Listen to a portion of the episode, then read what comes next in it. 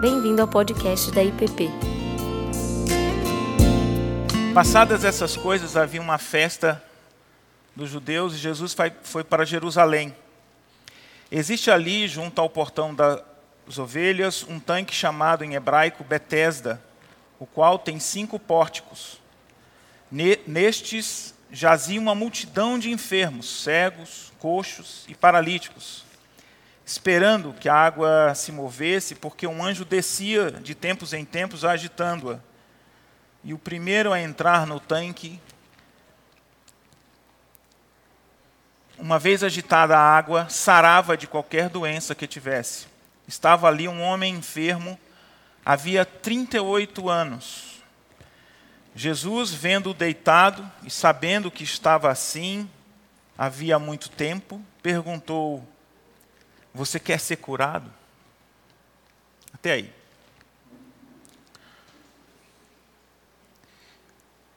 É, esse texto é um texto muito importante para mim, porque a gente começa a olhar para ele e essa pergunta nos intriga, né? Por que, que Jesus faz essa pergunta para um homem que está ali há 38 anos, num lugar que ele sabe que só tem gente doente. E o texto diz que ele sabe que havia muito tempo que ele estava ali, há 38 anos.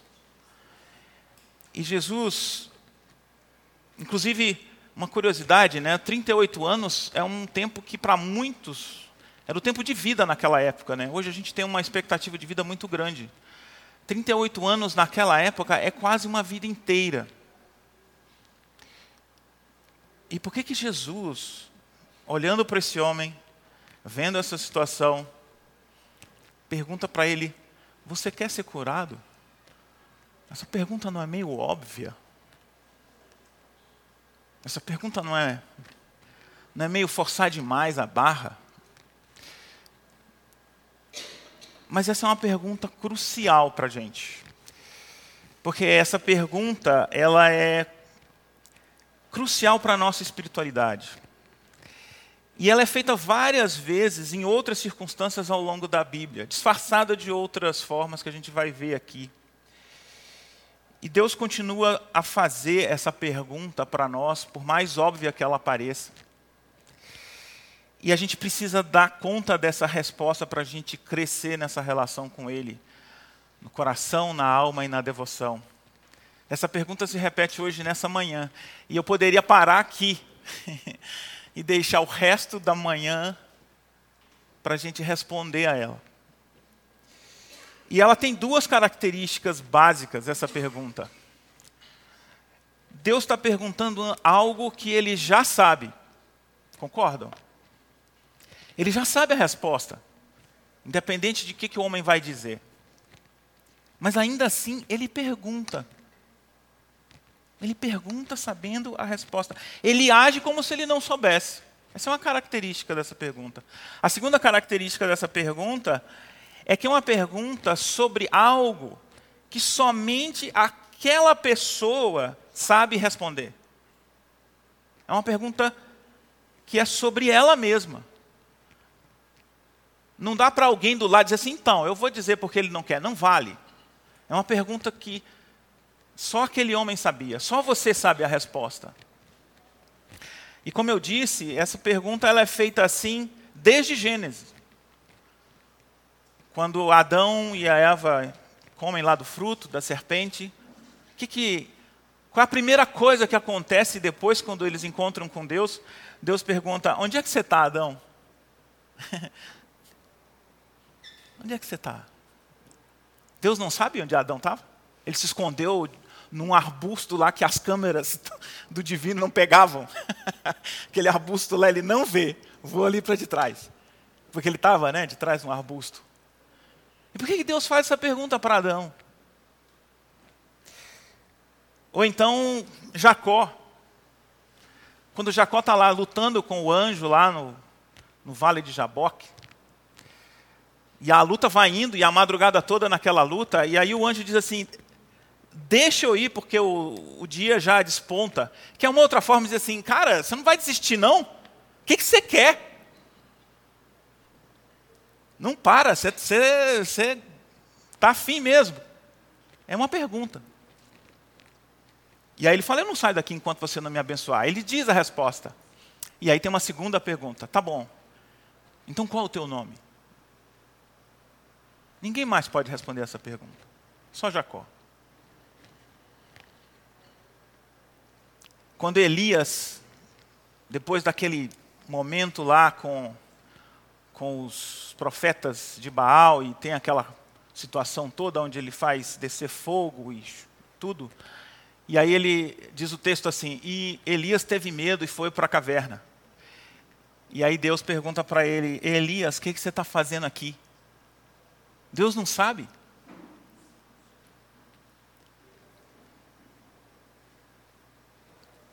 Ou então, quando Ezequiel está diante dos vales de ossos secos, e Deus faz a pergunta para ele: Filho do homem, estes ossos poderão tornar a viver? Deus não sabe? Ou então no cego de Jericó, que é muito semelhante a, a, esse texto aqui, e Jesus faz, o cego vem, vocês lembram do, do cego, e, e, o cego diz, filho de Davi, tem misericórdia de mim, e aí Jesus olha para ele e fala assim, o que, que você quer que eu te faça? Ou então, quando Pedro está conversando com Jesus depois da traição lá na Galileia, e Jesus faz aquela pergunta: Pedro, tu me amas? Jesus não sabe a resposta. Todas essas situações aqui que eu falei, e que vocês já conhecem, já leram, elas têm aquelas duas características básicas. Deus age como se não soubesse a resposta, mas ainda assim ele pergunta. E essas respostas só podem ser dadas por aqueles a quem ele faz aquelas perguntas. Essas perguntas continuam ecoando até hoje de manhã aqui. Quem é você? Que, que você quer que Deus te faça? Você quer ser curado?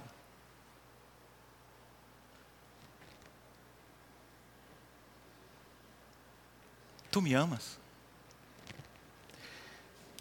O que, que Deus quer com essas perguntas? Se Ele já sabe as respostas. E o que, que Ele espera de, que, tá, de quem está perguntando? A pergunta não é se Deus sabe a resposta. Vocês sabem, né? A pergunta é: você sabe a resposta? Você sabe de que você quer ser curado? Para que você quer ser curado? Você sabe mesmo o que, que você quer? Se Deus fosse o gênio da lâmpada, né? É só uma pergunta. Então, acerta bem a sua resposta aí. O que, que você quer? Só é um pedido. O que, que você responderia? Essa pergunta de Jesus, essa pergunta de Deus ao homem o tempo todo, desde Adão até, até hoje, que Ele continua nos fazendo, continua nos chamando a fazer essas respostas, e outras que provavelmente Ele pode estar fazendo a você. Ela força você a olhar para si mesmo. Não dá para responder isso distraidamente. Para dentro de você. Para que você veja qual é a verdade que existe dentro de você. A pergunta não é Deus sabe, mas você sabe. Você quer alívios imediatos ou você quer transformações duradouras? Quando a gente olha para as orações de Paulo, a gente vê os pedidos deles de uma profundidade tão grande, que às vezes diferem muito dos pedidos que a gente corriqueiramente fazemos nos nossos grupos de oração, né? A gente quer alívio para uma dor de cabeça, tudo bem, tudo certo. A gente quer um emprego, tudo bem, tudo certo. Mas Paulo fala assim: eu oro para que sejam iluminados os olhos do coração de vocês. Dorme com essa. para que vocês entendam a profundidade, a grandeza, a largura do amor de Deus. Já viu que coração tem olho? Onde que é isso dentro da gente? E Deus faz, e Paulo faz esse tipo de oração. Eu oro para que vocês tenham um espírito de sabedoria. São orações em outro nível. É preciso olhar para dentro de si mesmo para responder essas perguntas. E por que, que essa pergunta faz sentido? E por que, que ela precisa ser feita? Porque as nossas respostas nem sempre são adequadas a essa pergunta. Nem sempre nós sabemos responder essas perguntas. Primeiro, porque, como eu disse, elas vêm da superfície. Nós somos seres, em geral, muito superficiais, fragmentados, divididos, distraídos, confusos. E não, dão, não nos damos conta disso. E aí é o pior. E esse é o problema. Não é o fato de a gente ser assim, porque Deus nos chamou desse jeito, nos cuida, cuida de nós dessa forma, mas o fato de que não nos damos conta de quão superficial nós somos. E aí a gente dá essas respostas é, superficiais, né? Elas vêm do que a gente poderia dizer de um, de um eu que foi adaptado socialmente, né? É o eu que, que se preocupa com a, no, com a imagem. É o eu que precisa ser validado o tempo todo. É o eu que tem medo de ser rejeitado. É o eu que tem medo do que vão dizer. E nós brasileiros, inclusive, sabemos isso muito bem, né? A gente não é muito bom de respostas assim diretas, né? A gente, eu estou falando brasileiros, mas na verdade eu estou pensando em mim mesmo, né? A dificuldade de falar as coisas como elas devem ser ditas. Não estou falando de grosseria, não, tá? Eu lembro do pastor, um pastor batista, que ele dizia assim: as pessoas falam assim, não, é porque eu sou franco. E aí ele dizia assim: não, você não é franco, você é grosso. Tem diferença aí entre ser franco e ser grosso. Não é isso que eu estou falando. Ah, mas eu estou falando da gente ter um eu que é o que todo mundo vê e um outro eu mais verdadeiro, mais autêntico. Algumas vezes a gente se dá conta disso, a gente percebe, né, em algumas respostas, né? É, quando alguém fala, você disse, né? Você disse para a pessoa o que ela precisava ouvir. Ah, eu não tive coragem. Né? Ah, eu não queria magoar. Né? Ah, eu sei não, ia estragar a relação, melhor não. Né? Então, dois eus aí. O que, o que era a gente realmente gostaria de dizer, ou o que a gente deveria dizer, e o outro que é cheio de justificativas, é cheio de, de preocupação com o que está externo. Né? Alguns chamam isso de um falso eu. Não no sentido de que ele é ruim e que ele está sempre tramando coisas más, mas de que ele não é verdadeiro, só isso. De que ele é um eu adaptado socialmente. É o politicamente correto, é o eu que se justifica, é o eu que está preocupado com o que vão pensar de mim. E, e eu não vou voltar de novo, mas é, em todos esses exemplos que eu dei, vocês vão ver essas respostas assim, quando, quando Deus pergunta para Adão, né? Adão, onde é que você está? Pois é, eu estava aqui nu e tudo, e aí, é, não sei, de repente me deu vergonha, e aí eu me escondi. Não é essa a pergunta, né? Não é essa a resposta. A pergunta é, eu comi do fruto. Mas aí, né, eu digo depois, ou não digo, Deus tem que ir, não, vem cá, você me comeu do fruto. Aí Deus tem que ir atrás, né? Para vir, né? E, enfim, a gente faz essa, essa, isso. E a gente, acho que mais para frente eu vou falar disso, quando, quando, eu vou falar agora, quando Jesus pergunta para esse homem, você quer ser curado? Qual é a resposta básica? Eu sei que a gente não lê o texto, responda sem olhar para o texto. Qual é a resposta a essa pergunta? Sim, né? Mas se você olhar o texto, ele não responde sim.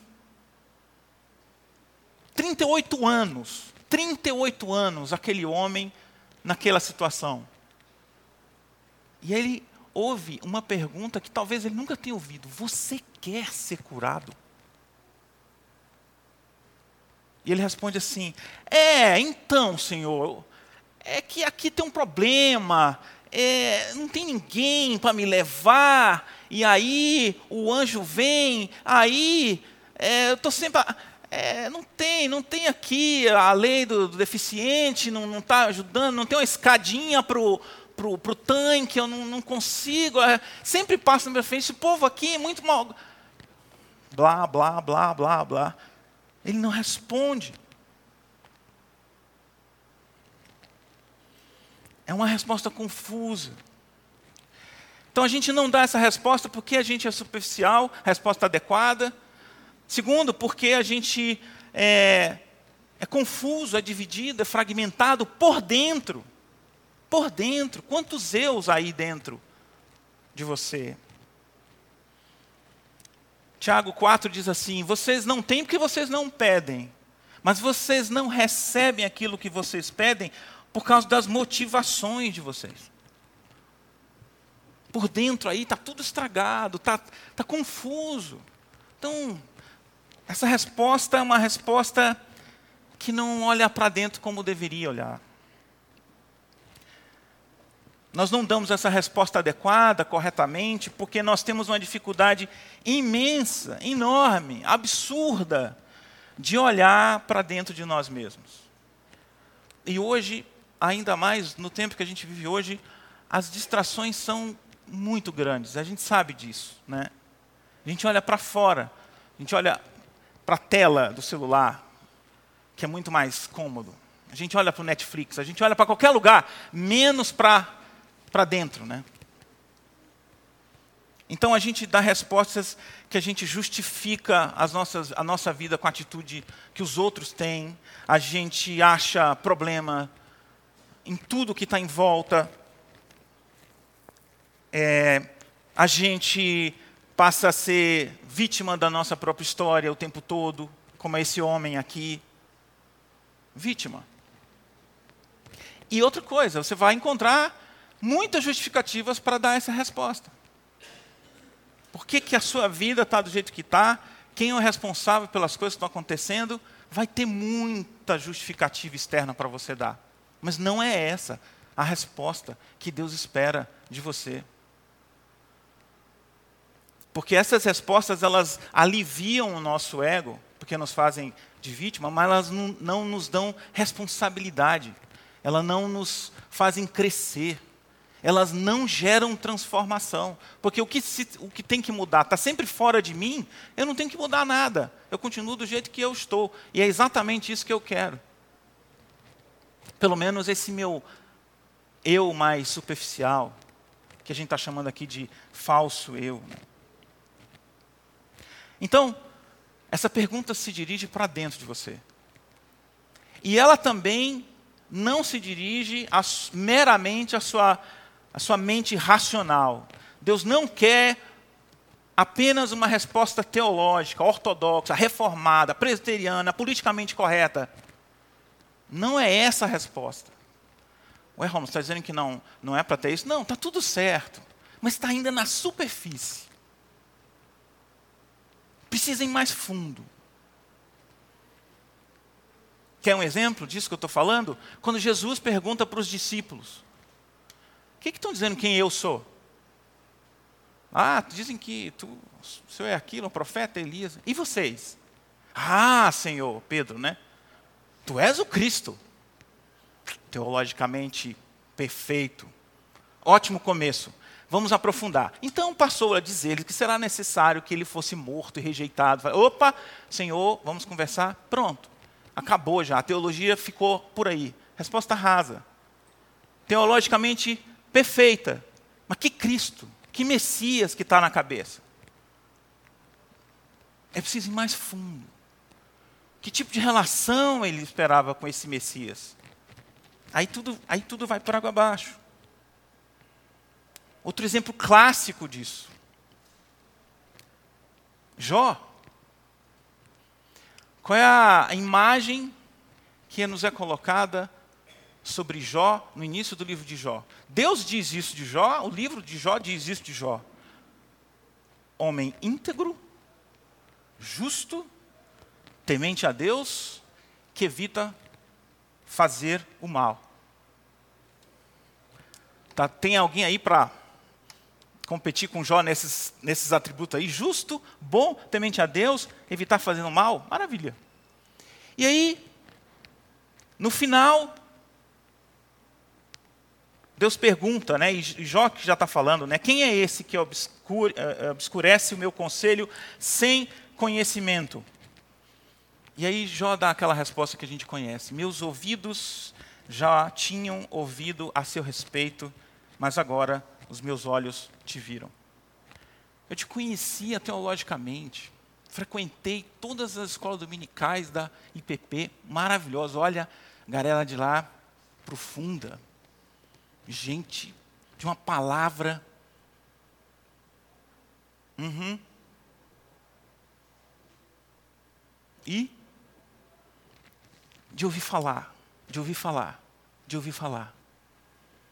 Mas não é esse tipo de resposta que Deus quer da gente.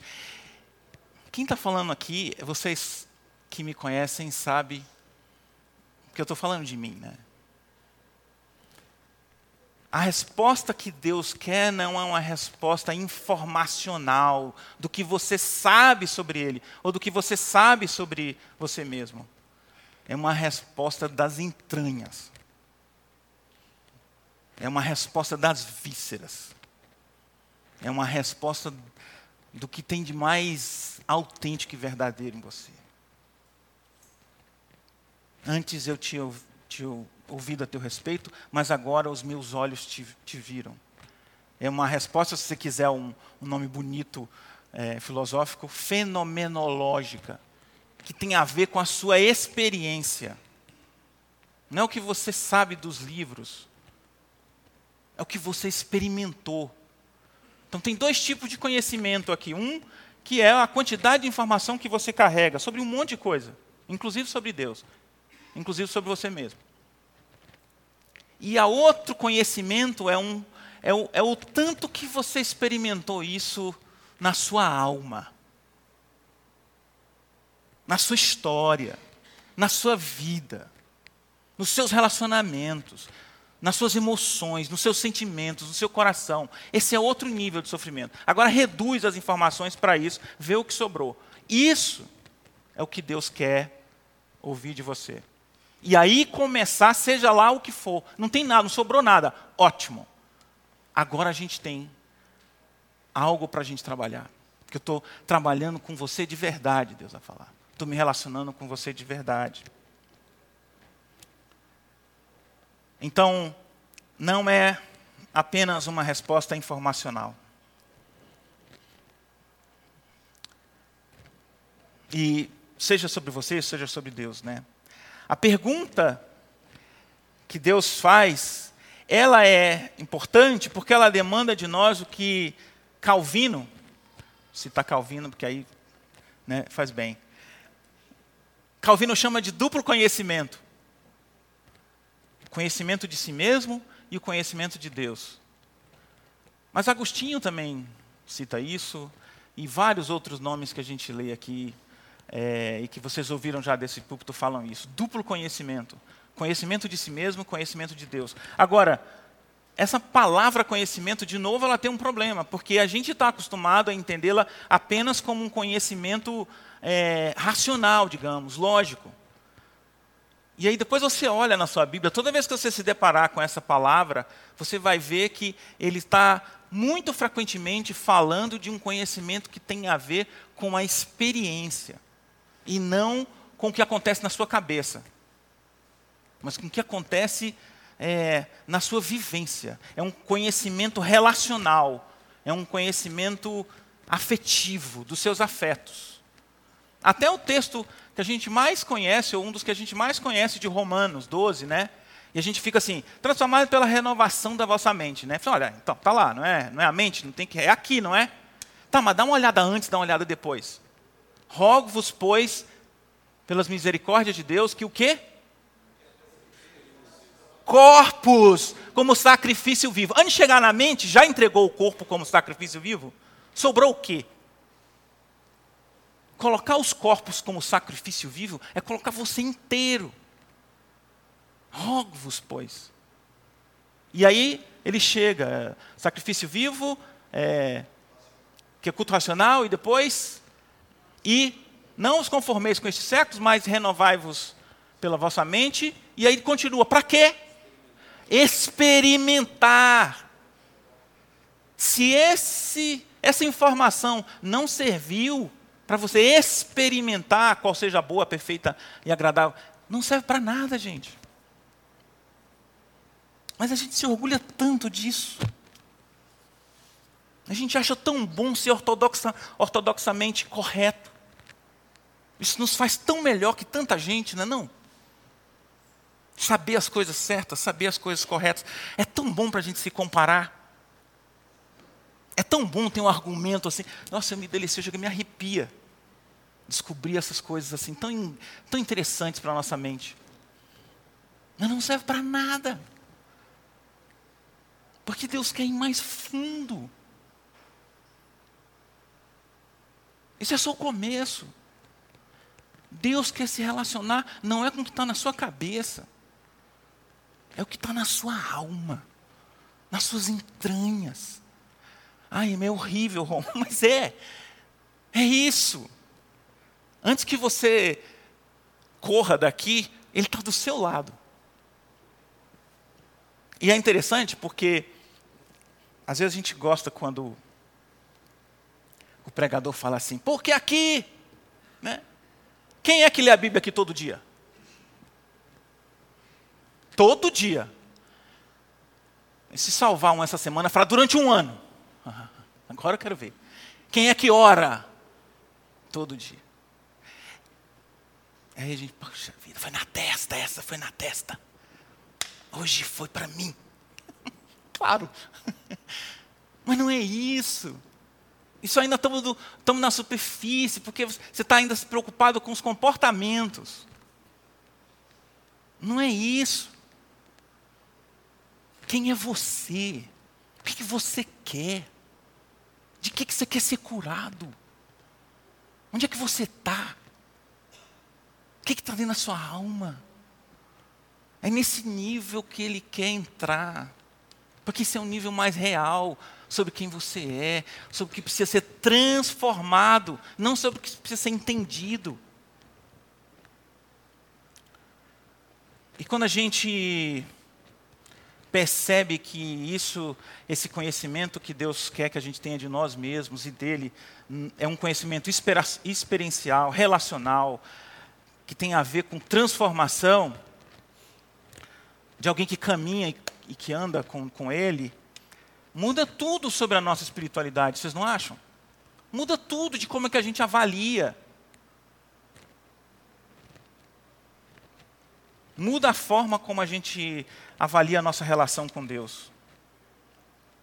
Muda a forma como a gente percebe ou não percebe é, o quanto que a gente conhece sobre si mesmo. Então, é, não vai ter como a gente responder essas perguntas sem a gente se dar conta de um nível mais profundo, para além da mente, e a gente entender os sentimentos, e a gente entender as emoções, e a gente entender as nossas angústias, e a gente dar nome aos nossos medos, e a gente reconhecer a nossa ansiedade.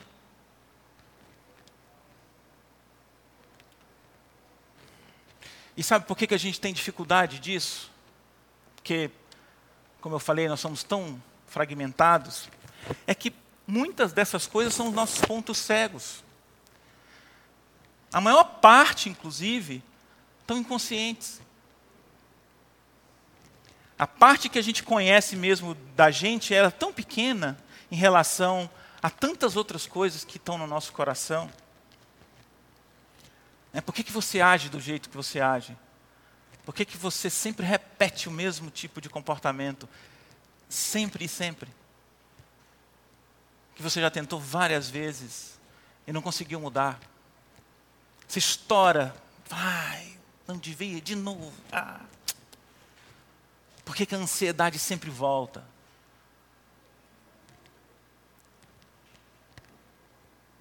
Por que aquele sentimento de solidão nunca vai embora? Por que, que o sentimento de culpa nunca desaparece. para responder essas perguntas, você precisa olhar para o que está acontecendo no coração no nível mais profundo. E, e saber que Deus quer se relacionar com você nesse nível. É nesse lugar que as transformações acontecem. É aí que mora a verdade sobre quem você é. E Ele não quer tratar com menos do que seja a verdade que tem em você. Eu gosto muito do Salmo 42, que ele começa dizendo assim: Como a corça anseia por águas correntes, a minha alma tem sede de Deus, do Deus vivo. Já teve essa sede assim? Como a corça anseia. Imagina aquele deserto. Não sei se corça tem a boca seca, né? Mas sedenta, sedenta, sedenta. E o salmista diz: A minha alma, as minhas entranhas, aquilo que tem mais profundo em mim, tem uma sede. E essa sede é uma sede que só pode ser satisfeita com Deus. Mas como é que eu vou? Eu, Rômulo, não tem nem. A, a sede é tão pouquinha. Acaba quando eu saio aqui do.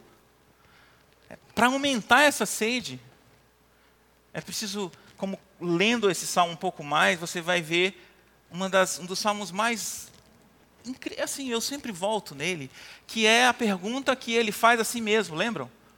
Por que estás abatida, ó minha alma? que, minha alma? Quem é que está falando com quem? Tem dois eus aí, percebem? Eu falando com a minha alma. Esse diálogo interno, essa viagem para dentro. O que está acontecendo? E aí, quando esse diálogo se instaura, quando esse mergulho é feito, você vai descobrir sede de Deus. Na superfície, não. Na superfície nem precisa, você está muito bem resolvido. Você já aprendeu a como tapar os buracos assim mais evidentes para não. É só olhar o seu Facebook, seu Instagram, não é não? Não está tudo bem lá? Meu também.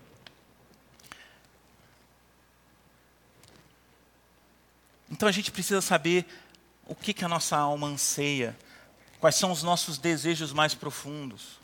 E aí tem um problema. Às vezes a gente acha que, ai meu Deus, mas o coração é enganoso, Rômulo.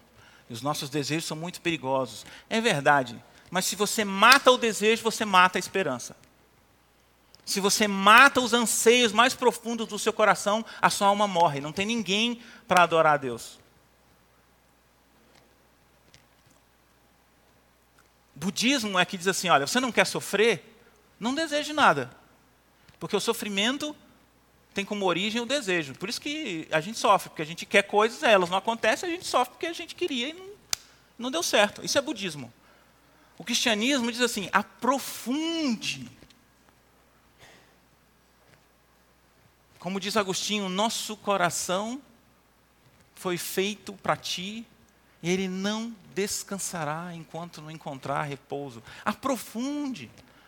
Quando você olha mais profundamente para Deus, você vai descobrir uma sede de você, você vai descobrir uma sede mais profunda por Deus. E a gente também tem dificuldade de fazer isso, obviamente, pelo que é mais óbvio, obviamente, pelo que é mais óbvio é bom, né? Porque a gente não quer conviver com esse lado mais escuro de quem nós somos. Causa dos nossos pecados, mas acho que essa palavra pecado acabou ficando muito restrita a uma categoria muito pequena do que, que nós somos, né? Então a gente já ouve, já classifica e já tem alguns que a gente reconhece e fica tanta coisa de fora. Mas a gente tem dificuldade de fazer isso. Por exemplo, você quer ver as pregações mais, mais não vou dizer inúteis, mas as que dão menos resultado, é quando a gente ouve alguma pregação sobre vícios e, e ídolos. Já viu que não pega nenhum na gente? Vai ver que é só eu. Porque a gente fica assim, opa, não, esse não, oi, não, oi, não, passei, então beleza, mas a galera tá mal. É muito importante isso mesmo, os vícios, os vícios que nós temos, né, os ídolos modernos, mas eu, sexo, é alguns pensamentos, mas não chega a ser um ídolo, né? Dinheiro, muito, é um ídolo, mas assim, então você é devendo, não, não é nada a ver com isso. Poder, é minha mulher que manda em mim. Poder que eu não tenho mesmo. Estou fora, acabou. Vícios, não fumo, não bebo. Estou é, fora também. Porque a gente não consegue aprofundar. E porque dá medo olhar. Vai que eu descubro algum. Mas nós somos viciados. E nós somos idólatras. Quer receita de bolo para achar seus vícios e suas idolatrias? Quer? Pelo menos para ir fazer uma investigação assim, colher amostras.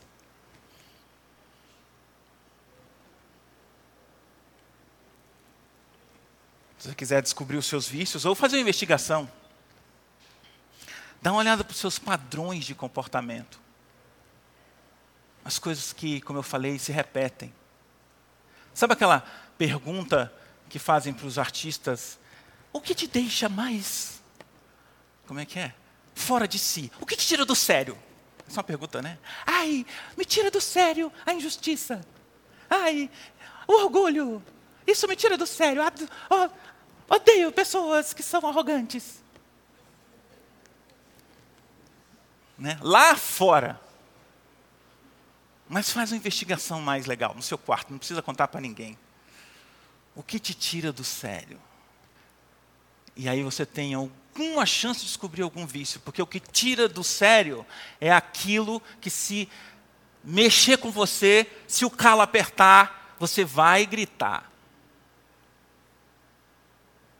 E você não quer que toque nisso. Rubem Alves falava assim: indispensável é aquilo que, se nos fosse tirado, nós morreríamos.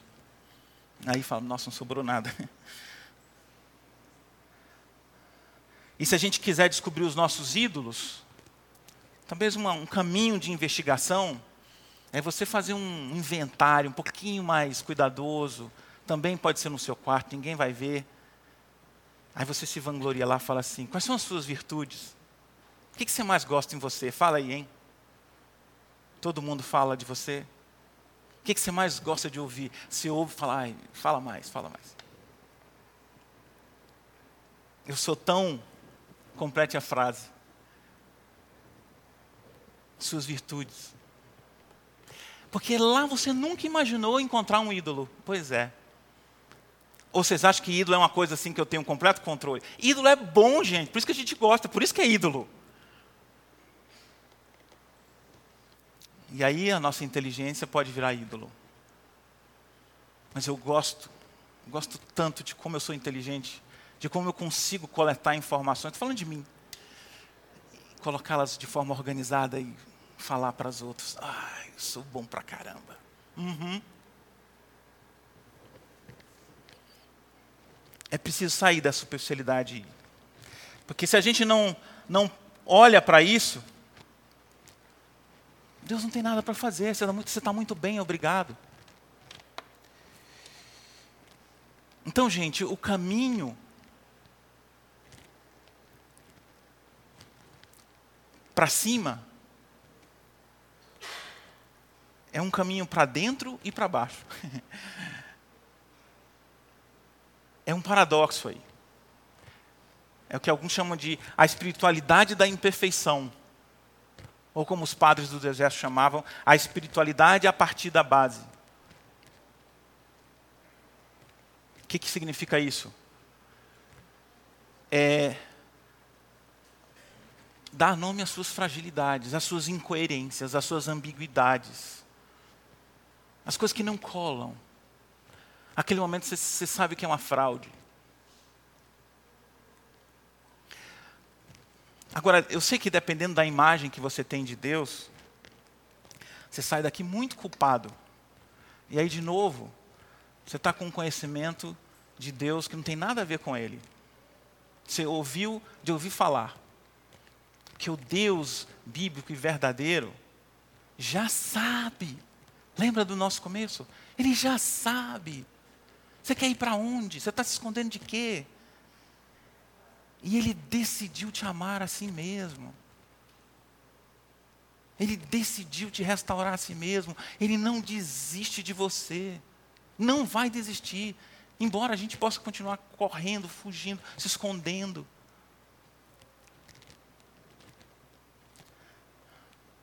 Essa espiritualidade que tem a ver com trazer à tona essas coisas, esse, esse meu lugar mais secreto, esse meu lugar mais profundo, que não está limitada à minha cabeça, tem a ver com as minhas entranhas.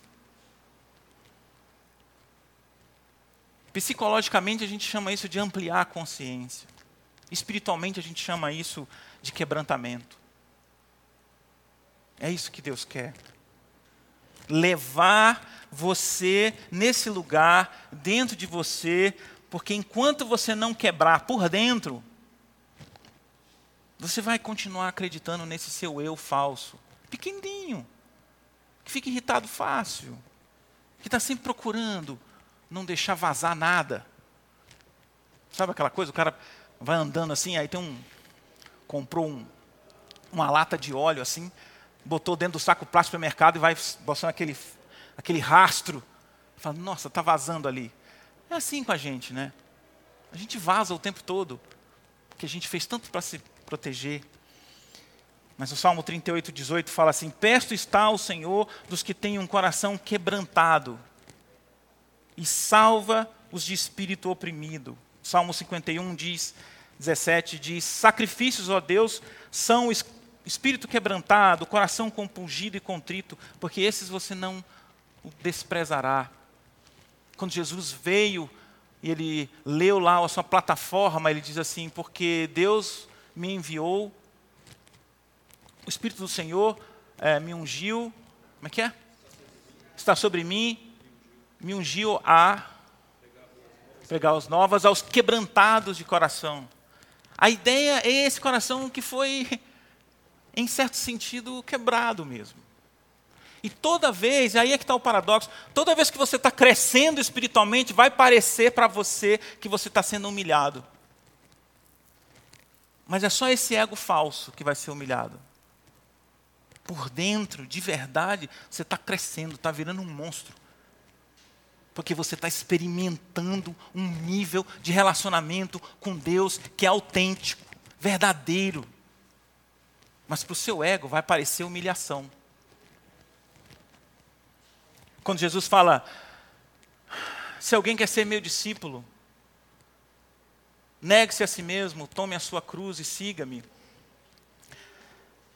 Eu sempre tive dificuldade. Falei, poxa vida, esse negócio de negar a si mesmo estraga tudo, né? Estava tão bem. Dá para. Mas vocês já repararam que alguém tem que negar alguém aí nessa história? E alguém tem que sobrar? Porque se é negar a eu e eu sou um só, eu digo assim, eu negar, me dou uma paulada na minha cabeça, morro. Não sobrou ninguém para seguir Jesus. O que ele está falando é desse eu falso, desse eu que quer ser toda hora acariciado, protegido, encantado, receber aplausos, elogios, reconhecimento, validação. Assim, isso aí tem que morrer. Tem que morrer. Para que a, aquilo que está dentro de você, a imago dei, como, como eles, os antigos diziam, aquele brilho lá da imagem e semelhança de Deus que ainda está aí, tem espaço para vir à tona. Ele é grande, é imenso, é enorme, é pleno, é bonito. E satisfaz de verdade.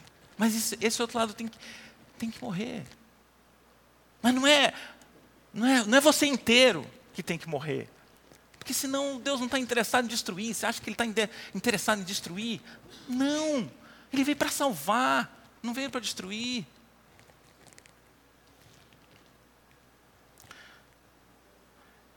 Então, esse caminho, gente, é um caminho paradoxal. Preste atenção nisso, preste atenção nisso. Porque há uma tensão constante. E se você não sustentar a tensão, não sei se essa linguagem faz sentido para vocês, mas espera aí.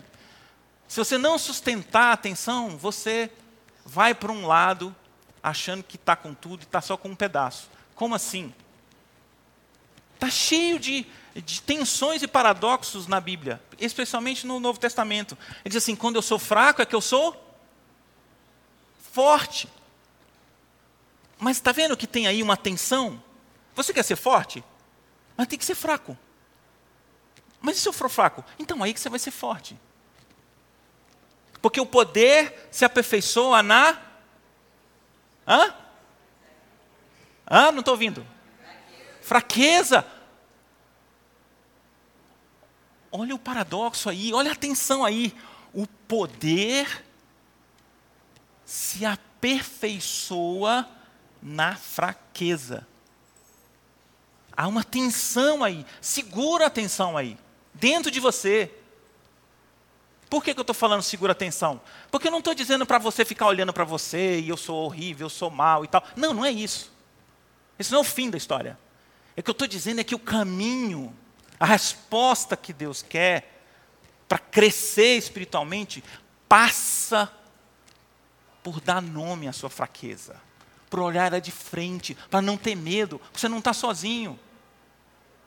Mas é preciso fazer isso, é preciso sair da superfície, é preciso ter coragem de se aprofundar no que realmente está acontecendo dentro de você, e você sabe. Mas quando você está lá, o poder de Deus vai se aperfeiçoar. Porque vai ter espaço para o poder de Deus. Porque se você é forte, ele fala assim: na hora que você estiver precisando, chama aí, porque por enquanto não estou vendo nada que eu possa fazer, entendeu? Perde o poder. Os últimos serão os primeiros. Os últimos serão. Não é para você ficar último até morrer, é para que assim você vai ser primeiro mesmo. Há uma tensão aí.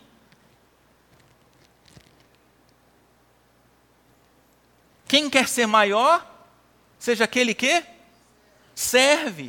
Atenção aí de novo. Não é para você se rebaixar e sair lavando o pé de todo mundo o tempo todo, porque eu sou. Não é isso.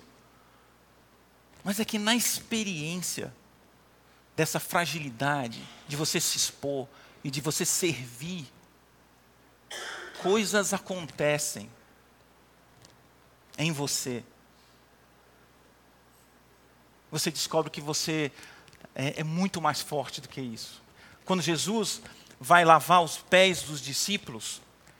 Tá lá, é muito sutil isso, mas depois se você vai lá, você olha e diz assim: "E sabendo de onde tinha vindo e para onde ele iria, pegou uma toalha e lavou os pés." Né? Há uma brincadeira entre os amigos quando alguém faz uma gozação do outro, fazendo uma brincadeira, né? Então, às vezes um de nós fala assim: "Eu sei de quem eu sou eu sei de onde eu vim, eu sei para onde eu vou. Então pode falar isso daí que está tudo bem. Né? A gente brinca. Mas Jesus sabia quem ele era, sabia de onde tinha vindo, e sabia para onde ia. E isso dava a ele uma liberdade absurda para lavar os pés. Não era humilhação. Quem perde a vida é que salva a vida, é dando que a gente recebe, cruz, ressurreição. Se a semente não cair na terra e morrer, não o quê? Não dá fruto. Estão vendo? Olha, olha o tanto de paradoxos aí. As duas coisas juntas. É preciso ir para baixo para ficar mais perto. Ah, então a gente precisa entender a profundidade dessas tensões espirituais. E isso, de novo, tem a ver com o, o quanto a gente está disposto a olhar para si mesmo e dizer, como Jacó, meu nome é Jacó. Aquela história de, de Jacó é, é muito interessante, né? porque naquele, naquela, aquela, aquele momento lá, duas coisas é muito é muito interessante. Duas coisas acontecem ali que ele já tinha vivido. É, primeiro é a última vez que ele tinha buscado uma bênção foi lá com o pai dele disfarçado de Isaú, né? Vocês lembram? Foi a última vez. Ele fez tudo aquilo com a ajuda da mamãe. Ajuda da mamãe. É, porque ele queria uma bênção, a bênção. Aí ele fez o, o, trocou o prato de lentilhas, mas ele tinha que receber do pai aquela bênção. Vocês lembram disso? E de novo ele está atrás de uma bênção, ali lutando com o anjo, porque é o que ele responde: Eu não te largo enquanto tu não me abençoares. E a segunda coisa que ele tinha ouvido, a última vez que ele tinha ouvido alguém perguntar: Quem é você mesmo? Foi quando o pai pergunta para ele: Quem é você? É você, meu filho? Quem é você? Ele diz assim: Eu sou Esaú. E aí o anjo pergunta de novo para você: Quem é você? Naquela vez você disse que era Esaú. Agora você vai dizer quem é quem. Então, ao dizer Jacó, ele está vivendo de novo aquela história de uma outra forma. Ele está dizendo assim: eu quero mesmo a bênção, mas eu sei quem eu sou. Eu sei que eu fui assim a vida inteira. Mas eu quero a bênção. A minha pergunta é: que bênção ele queria? Porque materialmente ele já tinha tudo resolvido. Todas aquelas que, que a gente bota na nossa lista de bênçãos na oração, ele já tinha resolvido. Ele estava rico pelas tampas, né? Quando, quando veio lá de Labão, de toda aquela história lá. Então não era isso. Esse homem agora procura um outro tipo de bênção. E a gente só chega lá quando a gente quebra. Mas não é quebrar no sentido de, é, de ser completamente destruído. Mas quando os ídolos não respondem mais quando os vícios não se satisfazem mais. Porque enquanto eles estiverem satisfazendo, gente, é muito difícil. É muito difícil. A gente largar esse falso eu. Então, isso ele não precisava mais, mas ele queria pela primeira vez receber uma bênção sendo Jacó. E é interessante, conhecimento bíblico aqui, intelectual, só para depois daquele, daquela, daquela briga, eu não sei se vocês já meditaram sobre isso, ele esconde de Esaú, sabia? Ele esconde de Esaú aquele negócio. Quando ele encontra com Esaú, que é logo no outro dia de manhã, ele vê Esaú, aquela, veja, muito tempo, né? É, tudo está preparado para aquele momento. Ele está morrendo de medo, né, do irmão. Só que tem um detalhe, ele está mancando, né? Ele já está com a perna lá. Então, na hora que ele andasse, Esaú visse ele mancando, a primeira pergunta é: Ei, o que aconteceu com essa perna, cara? Ele ia ter que contar de novo essa história de ser bênção. E agora ele tinha recebido direto de Deus. Meu Deus do céu. Melhor não. Aí ele fica, ele se a, a, é, abaixa sete vezes, e Esaú é que vem correndo. É Esaú que corre, ele fica parado. Esaú que corre, vem, abraça e chora. E depois ainda mente para Esaú. Fala assim, não, vamos lá, vamos junto, vamos lá para a minha, minha terra, Seir, Seul. Ele fala, não, vai na frente, eu estou aqui com criança, uh, mulher, duas, uh, demora. Então tá bom, estou te esperando. Aí ele vai para Sucote. Interessante, né? Porque essas transformações Parece que são em camadas. Mas isso é. Fecha parênteses aí. Ah, como é que a gente vive essa vida mais profunda, gente? Mais consciente, mais plena, mais verdadeira?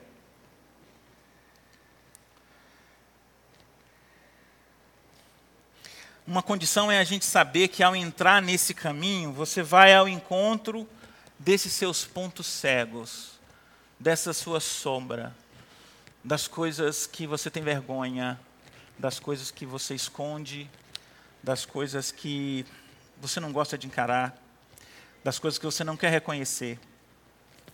E vai parecer morte, vai parecer humilhação. Mas lembra do paradoxo. É a sua salvação.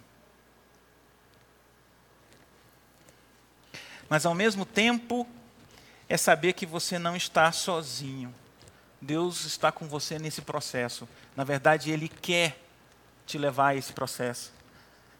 Eu não sei se vocês já pararam para pensar que quando Jesus é levado para o deserto, o que, que diz? Como é que ele foi para o deserto? Ele falou, gente, é o seguinte, estou pegando aqui o, o bus, fazendo um tour ali, lindo, maravilhoso deserto, aquela região, quero conhecer depois dessa do batismo. É assim? Como é que ele vai para o deserto? Por que ele vai para o deserto? O Espírito Santo faz o quê? Sabe qual é a palavra que está escrito lá? Impele. Ele é impelido pelo Espírito. Essa palavra é a mesma palavra que é usada quando Deus, quando Jesus vai expulsar os demônios, exosia. Não é uma coisa fácil. Não é agradável, não é bonitinho.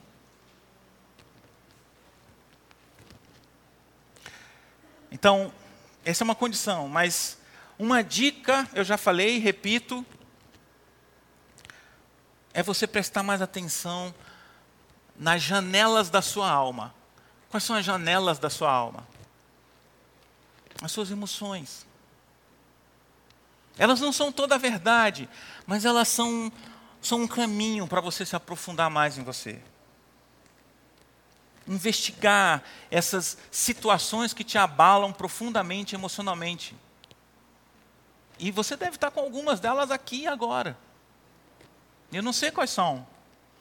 Mas vá mais fundo, não olhando para fora, fazendo a oração, fazendo a conversa do salmista. Por que que isso me abate? Por que, minha alma, que você está tão assim?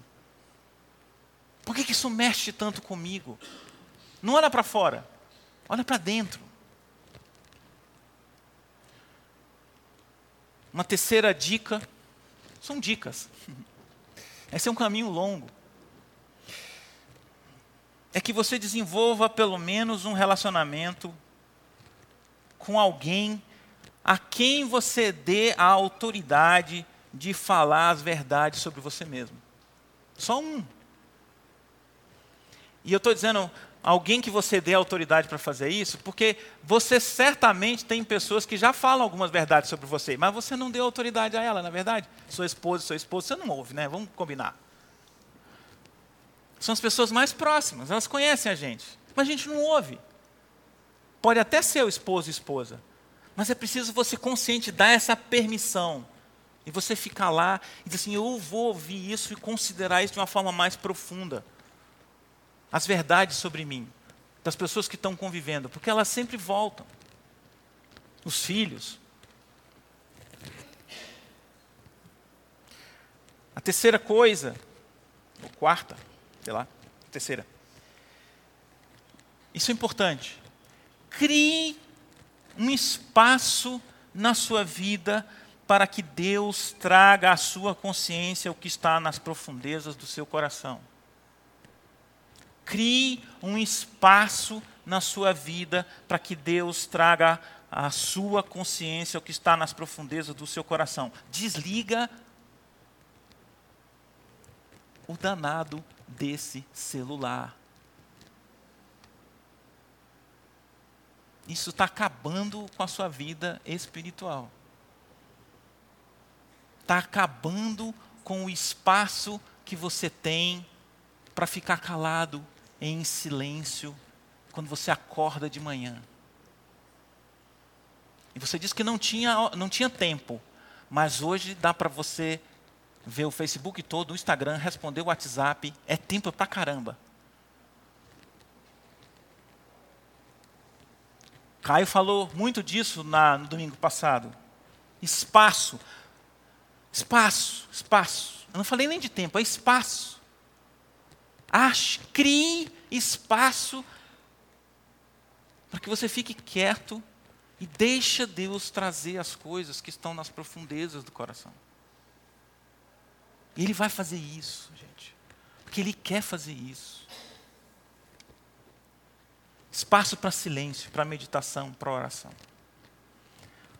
Uma outra dica. Mantenha um diário. Em inglês eu acho mais bonito, um journal. É mais bonito, né? Mantenha um journal, um diário pessoal onde você registra a sua jornada.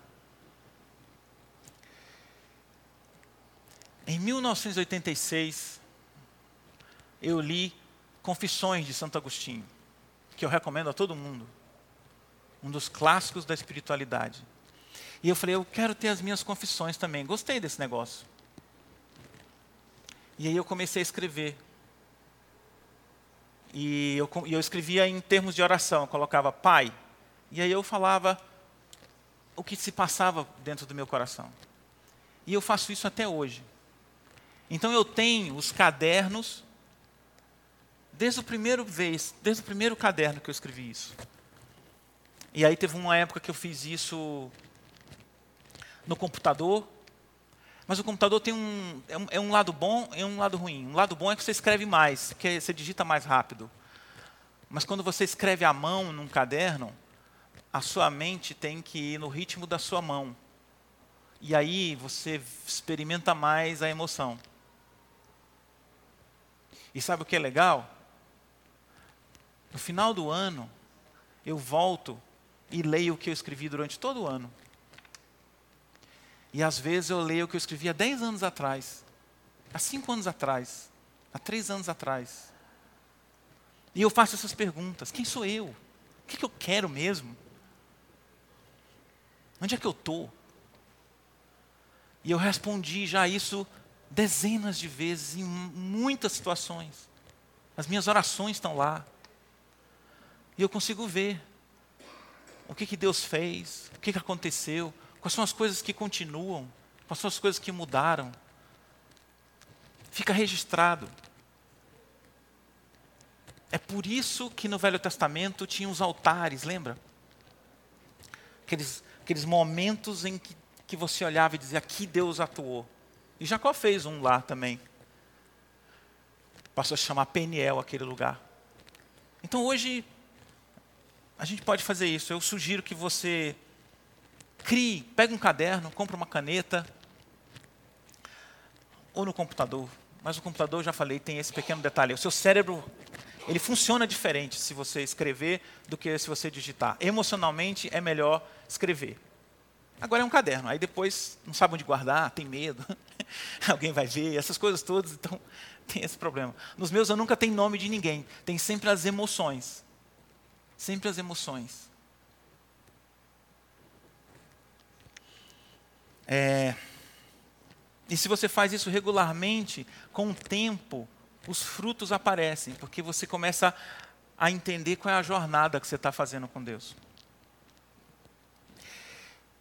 Ah, e por fim, algumas considerações sobre qual é a relação que existe entre a gente ampliar essa consciência sobre nós mesmos e nosso crescimento espiritual. E aí eu queria listar algumas aqui. A primeira é que Deus sempre vai atuar no sentido, no sentido de torná-lo mais consciente de quem você realmente é, é para livrá-lo das projeções que a gente faz, tanto de nós mesmos quanto de Deus.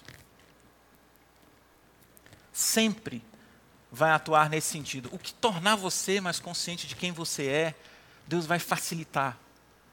Deus vai ampliar, vai mostrar de novo. Vai usar às vezes não é ele que é a causa, mas às vezes ele usa. Ou sempre, na verdade. Deus sempre vai atuar no seu amadurecimento como pessoa integral e não apenas com seu intelecto.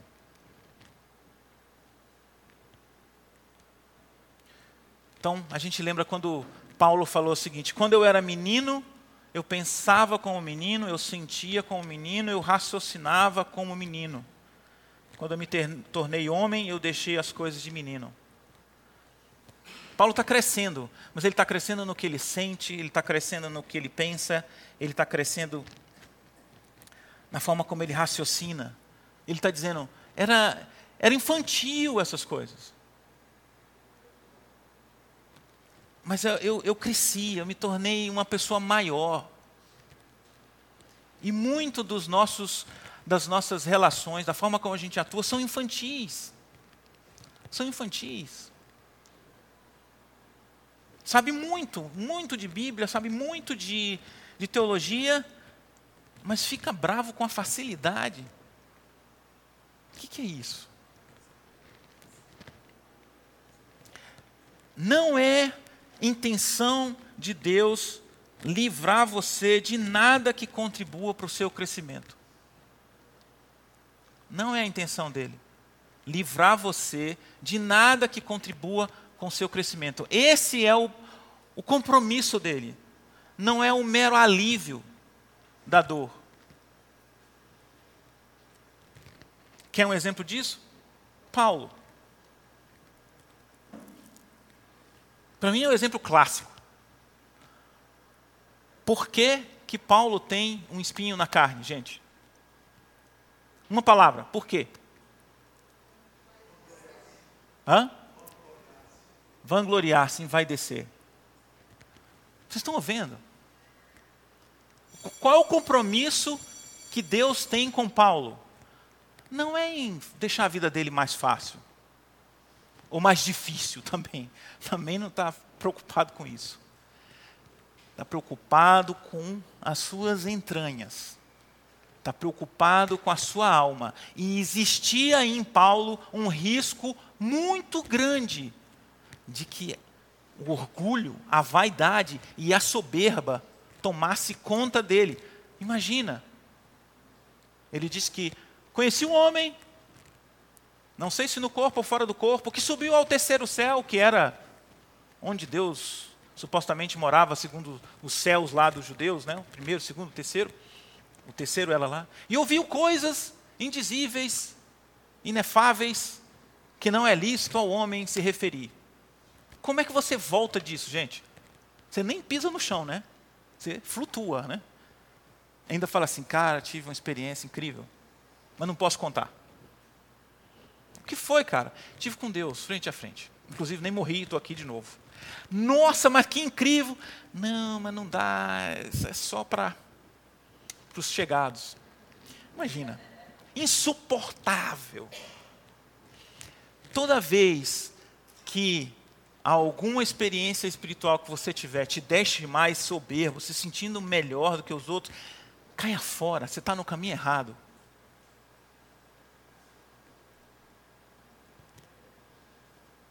Ah, porque eu sei mais da Bíblia, porque eu tenho a doutrina correta, porque eu sou presbiteriano, porque eu sou hétero, porque eu sou da Asa Norte, porque eu sou do Partido B, porque eu nasci no Sul. Cai fora, cai fora, cai fora disso. Todas as experiências de crescimento espiritual te tornam mais humilde. Mas no caso de Paulo, parece que o negócio tinha que ser mais e aí ele diz: Foi-me posto um espinho na carne, mensageiro de Satanás, para me esbofetear. Caramba! Toda vez que Paulo subia, pá! Brincadeira, não sei como é que é isso. Mas você está entendendo que o compromisso de Deus, esse é o compromisso dele. É te colocar, não é te te, te tirar essas coisas ou te, te colocar espinho na carne, mas é sempre atuar no sentido de crescimento espiritual.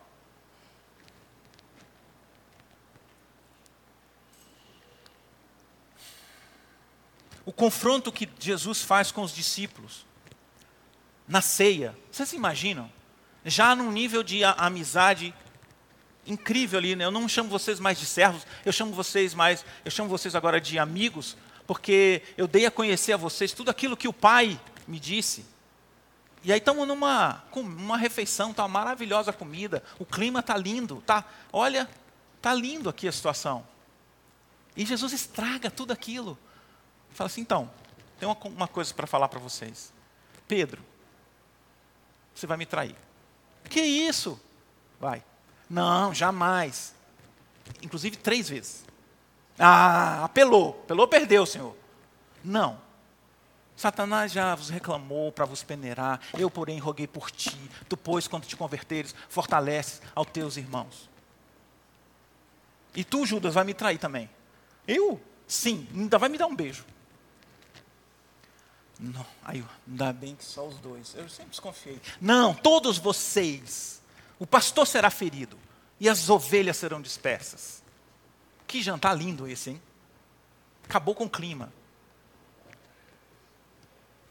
Mas as sombras foram reveladas, os corações foram expostos, as verdades foram ditas. Quem são vocês? O que, que vocês querem? Para estragar? Para acabar? Para ficar melhor? Não, gente.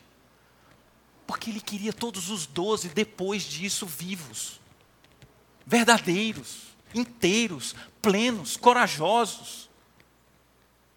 Mas é preciso trazer à tona essas coisas na presença dEle.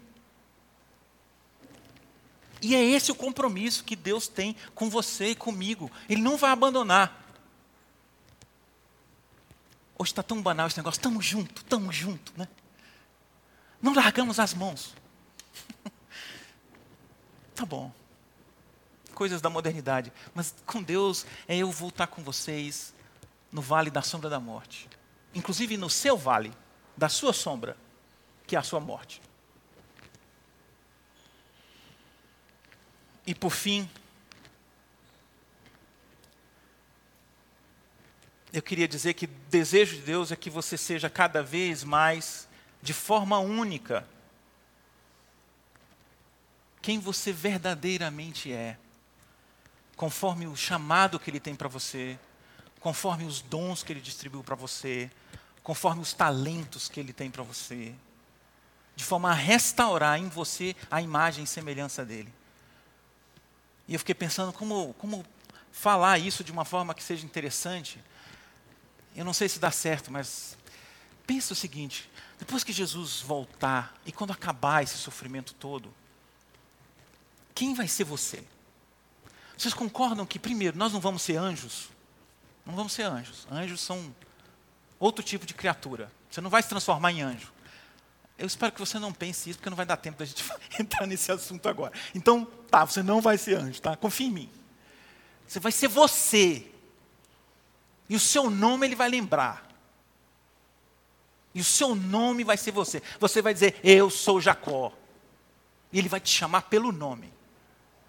Você concorda também que nós não vamos ser um bando de uma massa amorfa, todo mundo igual, sem nenhuma diferencial? Concorda que você vai ser você individualmente? Acabou. Quem é que vai ser você? O que, que você vai expressar? Quais são as, as coisas lindas que estão aí dentro de você e que você nem tem acesso porque você não está querendo ver, não está colocando diante dele? As coisas que vão ser transformadas. Então, esse é o compromisso dele, até o fim. É de fazer isso vir à tona, é de fazer isso crescer.